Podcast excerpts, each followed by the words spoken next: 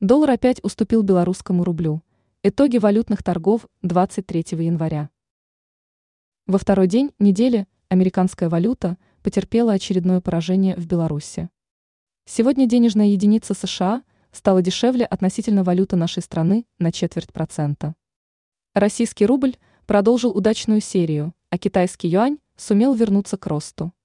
Об этом свидетельствуют данные, опубликованные на интернет-портале Белорусской валютно-фондовой биржи. Как завершились торги 23 января? Курсы валют стали выглядеть в Беларуси следующим образом. Доллар – 3 белорусских рубля 14,16 копейки. Евро – 3 белорусских рубля 42,5 копейки. 100 российских рублей – 3 белорусских рубля 57,67 копейки. 10 китайских юаней, 4 белорусских рубля, 36,58 копейки. Как изменились курсы валют?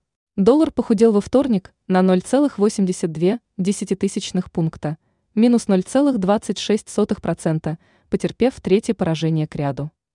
Основная валюта ЕС, подешевевшая на 0,123 пункта, минус 0,36%, вернулась к нисходящему тренду.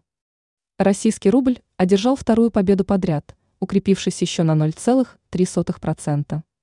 Денежная единица КНР вернулась к росту, отыграв у белорусского рубля 0,2%.